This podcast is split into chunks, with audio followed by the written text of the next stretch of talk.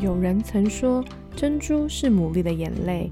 也许你的生命中也有许多的眼泪，但那终将成为美丽的珍珠。欢迎收听《非牡蛎的大小事》。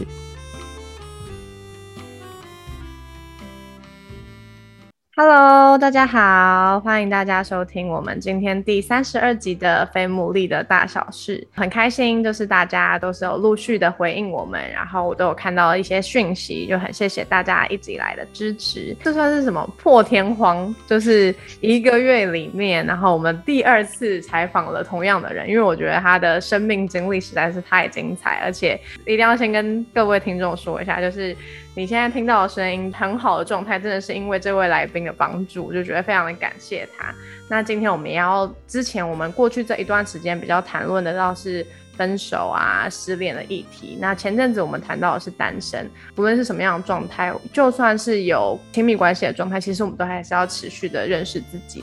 那认识自己的方法，这样讲真的太笼统了。那其实呢，是有一个一些方法可以帮助我们认识自己。那今天我们就要先请，就是我的来宾先出场，这样。那我们就欢迎我们今天来宾威廉，耶！Hello，大家好，我是威廉，然后很开心可以再一次跟大家分享我自己的一些。学习，然后也希望我的学习可以成为大家的帮助。耶，非常开心，真的是破天荒第一次在一个月内 可以邀请到同一个。谢谢谢谢。然后，因为我听说，就是威廉特别，其实也不是只有在等一下我们要介绍这个自我认识的这个方法，其实在很多层面都有，算是钻研吗？就是有去深入了解这些工具。这些工具其实都是我大学时候一个机缘巧合底下开始去慢慢认识的。然后今年因为也是去年疫情开始，然后就想说这个一直都是我的热情跟兴趣，所以我就重新去考了一些认证。那当初的机缘是什么？可不可以先让大家也听一下，你当初为什么会想要去学这个？其实我在最早是在大学的时候开始接触一个叫做 DISC 的工具。我在这个工具里让我学习到很多，因为我觉得我成长的过程当中，我有太多问题都没有被解答，然后对我自己其实有很多部分我有存疑的很多问号。那个时候是因为 DISC，我就发展出说，哦，原来我的行为里面，难怪我会这样子去想，这样子去做。大概一五一六年的时候，我回到香港，我一位很好的朋友他跟我分享的，然后我也发现说这个工具很帮助我去理解我另外的一个部分。这个开始其实是源自于我对自己成长中有一些疑问，然后后来得到解答，然后才变成今天这个样子。那这个疑问是可以先说的吗？其实很笼统来讲，就是说，因为我我的成长的环境中很容易被比较，我的堂哥、我的表哥去被比较，然后我就觉得说。我好像应该那样子哎，我好像应该读书很棒，我应该很听话，我应该很乖。但为什么我不觉得我就是那么会读书？嗯哼，那我就会觉得我的自我价值比较低。然后我就很好奇说，哎，那为什么我是这样子？我是不是应该像我爸爸妈妈说，我应该像我堂哥那么好？到后面我在人际关系、在交友这一块，因为我从小到大我是读男校十几年的，但去到大学的时候，我就发现说比较多时间我是跟异性比较聊得来。然后那个对我冲击很大，因为我一直以为就是我跟男生很会聊天，但对异性可能我不太会。但后来发现说我对异性其实是很自然而然比较容易聊到比较深入的话题，这样。嗯，所以也是这些让我觉得有一些冲击。其实我们撇除就是男生女生的生理构造，其实人都会有一些思考方式，可能比较容易跟其他人聊天的。其实很多时候我们还是要去看有一些别的部分，可能是价值观或者你的思考方式，就比较快可以有一种一见如故的这种感觉。这样我会发现说有些人很难聊，有些人就是一见面就很好聊。那我以前就不懂为什么会这样子。但后来也是透过这种不同的工具，我就会发现说，哦，难怪，因为有一些类别的人，他就是因为他思考方式很相近，所以他比较快就可以 get 到对方在讲什么。哦，哎，这很重要哎，对啊，因为真的有人就真的很好聊，有些人真的很难靠，也不是很难靠近，就是好像就是很容易就被据点，或者是就据点了这样。就是或者你就要很很努力去想一些话题去聊。对，我过了一段时间后，我就发他是需要一个特定主题才可以聊东西，像我就是闲聊，我就可以聊很多不同。但原来有一些人，你要给他一个特定的话题，他才讲得出他的看法。他的想法，在讲到这时候，就不得不请我们今天的 这个主角出场。对，就是我们今天要介绍这个，这算是一种工具吗？算吗？没有错，没有错。OK，好，他就是十六型人格。哒哒哒哒，应该帮他配个音。耶，十六型人格。那就先请威廉，就是稍微讲一下，就是什么是十六型人格，然后是这这是怎么分类的这样子。那其实十六型人格它本名叫做 MBTI，就是英文叫做 myer Briggs Type Indicator。那其实当初它是啊，美国一位妈妈跟她的女儿，就是 Catherine Cook Briggs 跟 Isabelle Briggs Myers。就是在四零年代，他们提倡的一个理论。其实这个理论呢，它是从瑞士一个心理学家叫荣格，可能大家都比较熟悉。嗯嗯。对，荣格呢，在一九二一年就出了一本书，叫做《Psychological Types》，就是心理的类别嘛。中文我不知道他怎么翻译，但是他们是从他的理论在引申发展出来的。那时候为什么他们会做这个事情？那位妈妈跟女儿。他们的背景就是因为那时候是处于一战的时候，哦，就是 World War One 的时候的背景，他们就觉心里觉得说，如果大家都知道彼此的不同，嗯，就是透过这个理论去理解到大家不同，可能以后就能够避免更多的战争。哦，对，好感人。所以是因为这个背景，他们发展出 MBTI 的这样。我完全不知道有这个哇这么深远的故事哎。对，也是我那时候去，就是呃重新考认证的时候，我才读到他们的背景原来是那么的有趣。那这个其实就跟我心里面的一个想法其实蛮不约而同，因为我是觉得说，其实我们对自己的认识跟我们对别人的认识其实都很有限，但是如果我们能够透过一些工具去更了解的话。其实很多时候沟通就会比较容易，嗯，然后也可以避免掉一些不必要的冲突跟误会。MBTI 为什么后面我们会把它就是统称为十六型人格呢？因为呢，它是有八个英文字母组合出十六个不同的 profile。就是说我今天如果去做测验的话，我得出来的答案是四个英文字母。但这四个英文字母，它有两个选项，这个几率乘起来的话，它最后会得出十六个不同的 profile，所以大家最后就把它统称为十六型人格。那它这个是是可以在哪里测得到？网络上找十六型人格就可以找得到？对，就是说，呃，网络上基本上都有一些免费的，免费跟付费的差别就是免费你只能自己看它的读解，但是如果你是付费的话，它通常在这个。呃，MBTI 它的这个系统里面，它就会有人去解读你的报告。我今天看，我觉得准或不准是我自己判断。但今天有个人去跟你有个嗯时段，跟你去问一些问题啊，嗯，比较能够抓得出说这个能不能够是你真实的一个 profile。那像刚刚提到说，就总共等于是会有等于四个英文字母，但它其实总共是会有八个。那它这个是分别代表什么意思啊？那我就现在把这四个拆开分开讲。第一个类别呢，其实就是 E 跟 I，那它们分别代表就是 extrovert 跟 introvert。那我们中文会翻成是外向跟内向。但是呢，外向内向它并不是说我就是一个很外向的人，我很喜欢出去走跳。它其实不是这样定义的。它的定义的外向跟内向是我们怎么样来充电。嗯，那外向的人就是要透过跟外面世界的互动来充电。OK，内向的人就是需要独处来充电。所以就算是一个活泼的人，他也是有可能会是测出来是内向。的意思有可能，他行为可以很外向，但是他其实充电方法可能是内向。哦，好特别哦。OK，充电的方法。第二个类别就是 S 跟 N，那英文是 Sensing 跟 Intuition。那他们中文翻出来就是 Sensing 就是感觉，Intuition 是我们的直觉。那在第二个类别，其实它主要是看我们去怎么处理讯息，处理一些资讯。那 Sensing 的人呢，就是感觉型的人，他其实很透过他的五官。我的触觉、嗅觉、视觉、听觉，就是他们是比较看我当下能够收收集得到真实的资讯，来做后面的一些判断的。Intuition 直觉型的人呢，他是透过思考以后可能性来做判断。那我举个例子好了，比方说我今天看到一个新闻，N type 的人呢，直觉型的人，他就会马上去想出有什么可能性。啊，这个会不会发生在我身上啊？如果这个发生在我身上，我应该要做什么对策啊？比方说这个交通事故好了，可能我就会幻想说，那我开在高速的时候，我可能不要开那么快，我不要开外线，我不要开内线，他就开始去想很多可能性。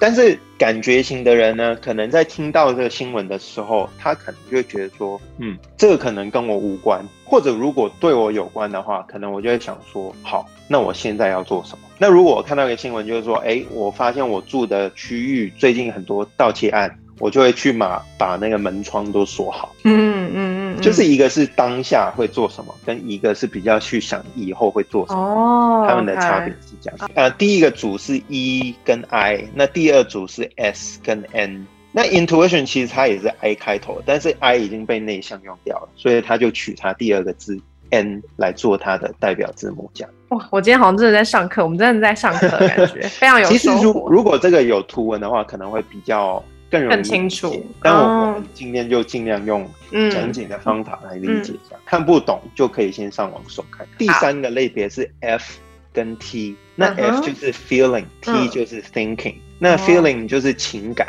，thinking 就是逻辑。那在第三个类别，它其实主要是看说我们去做决定的时候，其实是根据情感还是根据逻辑来做一个决定的。所以直觉型的人，他有可能是。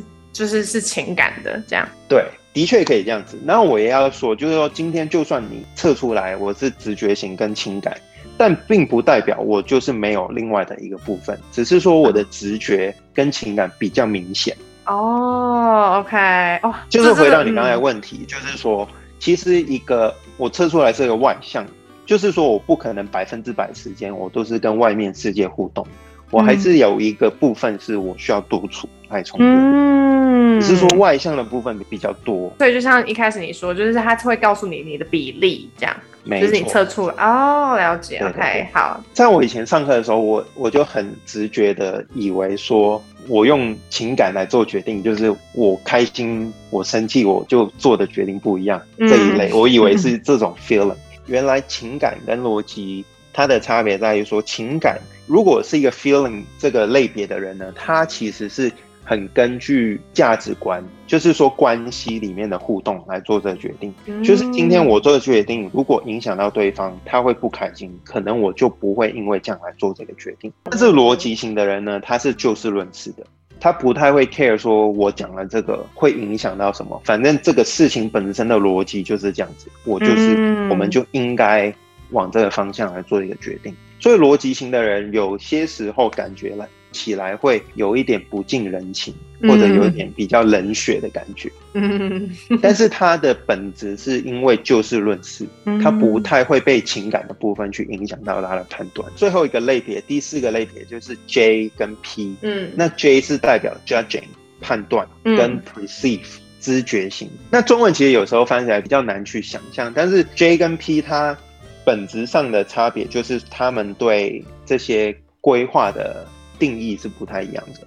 嗯，那规划有什么类别呢？就是时间的规划，对空间整理的规划等等。那 J time 呢，就是对。这些规划比较严谨，还是比较整齐的人 是吗？整齐或者比较守时的人哦，就是你跟一个 J type 的人约十二点，他其实不太可能会迟到。J type 的人呢，他是根据他的规划来生活的，但是 P type 呢，他是比较看事情的重要次序来生活。就今天我今天有三件事情要做，但是如果是一个 J 的人，他可能就是按着 A、B、C 来执行，他把这这一天度过。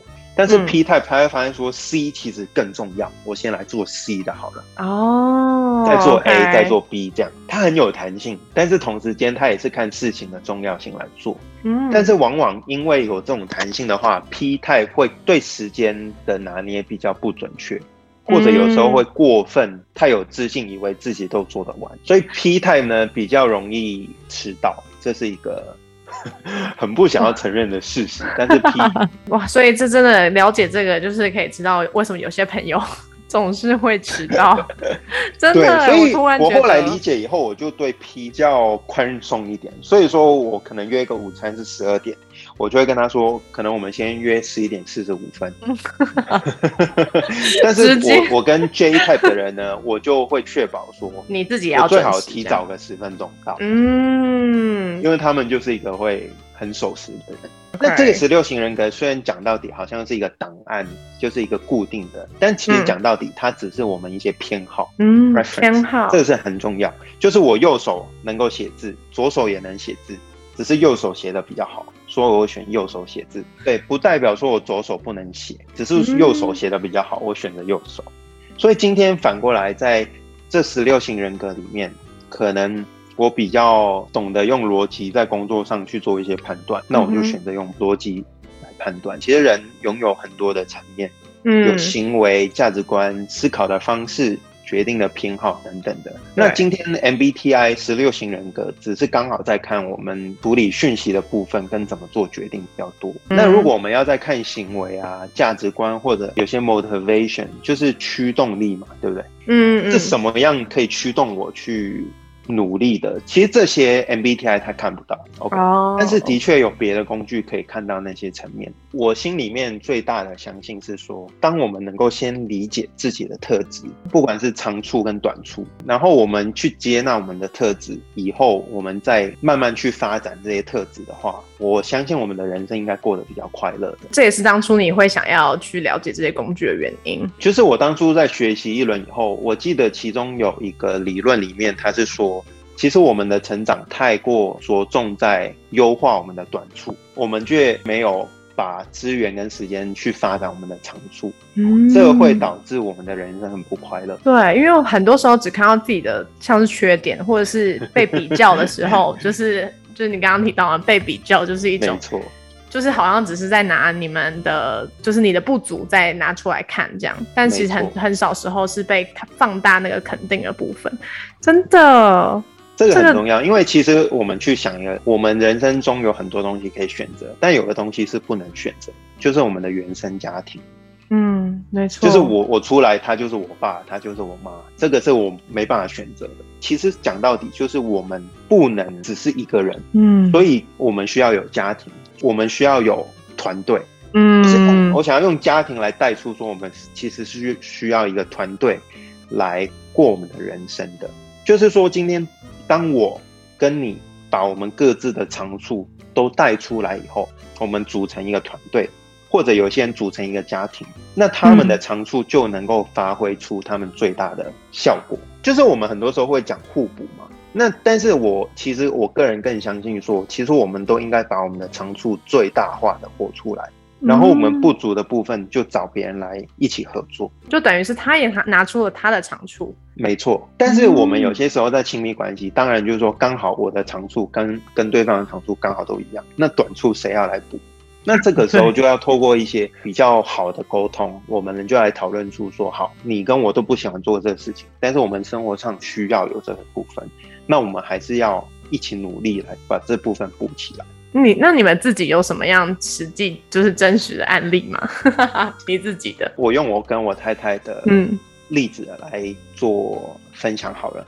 好其实我跟我太太的十六型人格是蛮冲突的，在亲密关系里面，就算我们两个人是两条平行线，没有任何交集的话，我相信透过我们的选择跟我们很刻意，就是因刻意并不是假的刻意哦，是嗯英文所说的 intentional，、就是我很 intentional 的去经营这些关系，都是有可能的。嗯但是我跟我太太，我我我讲一下我跟她的 MBTI 是怎么样。我是 E ENFP，就是我这个外向、嗯直觉型、情感跟知觉的人，所以我一天到晚在想人生的各种梦想啊，在想人生的各种可能性。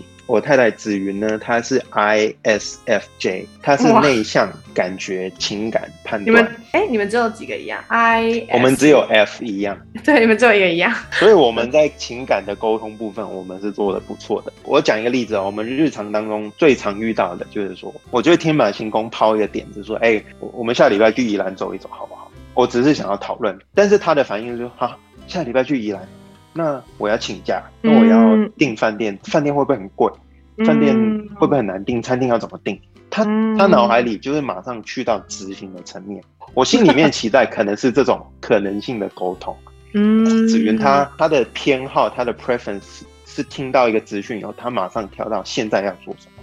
因为他的习惯就是说，今天如果他讲得出一个话，他肯定是已经经过某个阶段的思考，他才会说这个话。但我今天讲这个话，只是随便讲讲，不用钱。嗯，所以我们一开始在这一块花了比较多时间去理解对方的偏好。我要先跟子云说，老婆，我想要先来就是讨论一下有没有这个可能性，他就可以先把他的偏好先收起来一下。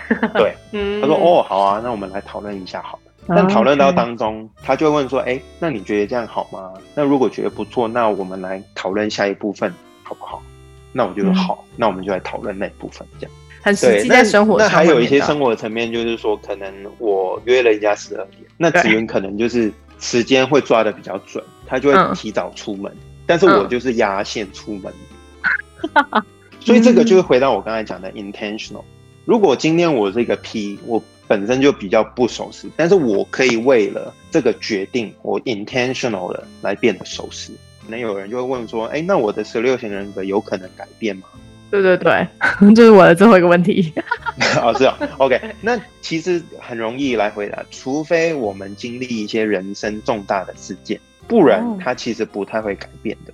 但是有一个可能哦，就是我在家里，我的成长的背景都让我有建立出一个 MBTI 的偏好了，但是有可能我们在工作环境中没办法让我这个偏好发挥出来，所以还是会因为环境的意思哦。没错。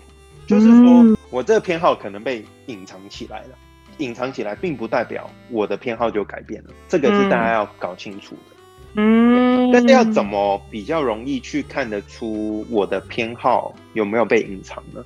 其实我觉得，就是你可以幻想一下，你在那个环境当中有没有觉得很有热情、很开心？如果你是很热情、很开心，基本上你的偏好、你的 MBTI 在那个环境当中就有被发挥出来。或者有些人就是说我回到家里很不开心，有可能你在工作的时候你的 MBTI 被发挥出来，但回到家你可能爸爸妈妈有他们的要求，你的 MBTI 可能就比较被隐藏了。就是说，可能我爸爸妈妈都是比较逻辑型的，但我是情感型的人，那我的情感在家里就不能被表达出来，因为家里爸爸妈妈都是不能，你只能按照这个理论，按照这个逻辑来做，但是我就。不开心啊，我不爽啊，那怎么办？没办法，你只能接受这个。但可能在工作上、交友圈，我们的朋友就可能接纳我们这个偏好，让我们可以表达出来。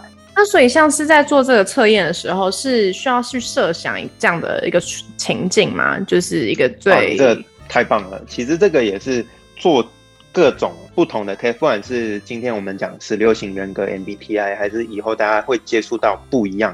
像 DISC 等等的这些呢，其实它基本上都会要求你去用一个没有压力底下的你来回答这些问题。就可能比较小时候，你无忧无虑，还没有出社会之前，你会做什么决定？你会怎么想？千万不要用现在的工作环境或者是压力底下的思考方式来回答这些问题，因为这些会把你的偏好会有点隐藏了起来。对。那像这个人格测测验是有没有是说，比方说他要几岁才会可能比较，还是这其实很早就定了，就是我可以现在拿给国中生测吗？我个人会觉得说成年后做会比较准，因为其实我们在青春期的时候，我们人体里面很多荷尔蒙，其实会影响我们很多判断。青少年问题其实一直是社会上一直无解的，因为为什么这青少年会做这种决定呢？就是很多人就说，哇，好像以前怎么这么笨，怎么这么蠢？其实你就会发现说，因为那个时候有太多荷尔蒙在我们体内，对，就是扰乱了我们的一些判断。在每个时段，你重新去认识自己，我觉得都没有问题。所以我会建议说，你你今天如果听到这个，你去不管你是几岁，我觉得你都先有个开始，我觉得都是不错。嗯。嗯，谢谢威廉，今天超级精彩的分享。天哪，我觉得真的是零售超多的。可能有些听众你本来就有接触，因为我这阵子蛮长，就是看我的 IG 线动，就有很多人都会在陆续分享自己是什么什么类型的人，所以我觉得大家可能或多或少你可能都有接触。但是我觉得从今天威廉的分享当中，包括我自己，我都觉得哦，真的其实呃是是要发挥你的长处，就真的很多时候我们好像只想要改变自己一些好像很弱的地方，但却忘了其实你有一些很棒的点是你可以去更多发挥的。鼓励大家，就是如果你还没有测的人呢，就是现在真的可以赶快去网络上测一测，对，了解自己，然后也可以邀请你周围很亲近的朋友啊、亲朋好友，也可以彼此了解。我觉得这真的很重要。就像这个工具一开始设立的目的，就是为了让我们避免战争。对我觉得这真的很宝贵，好开心哦！希望今天不会讲的太天马行空，希望完大家还是全不会有些得着。非常多收获。好，期待下一集。谢谢我我们还有很多口袋的那个主题在我们的 list 里面，所以大家可以再期待接下来威廉还是会持续跟我们分享。那我们就下一集再见喽，大家拜拜拜拜。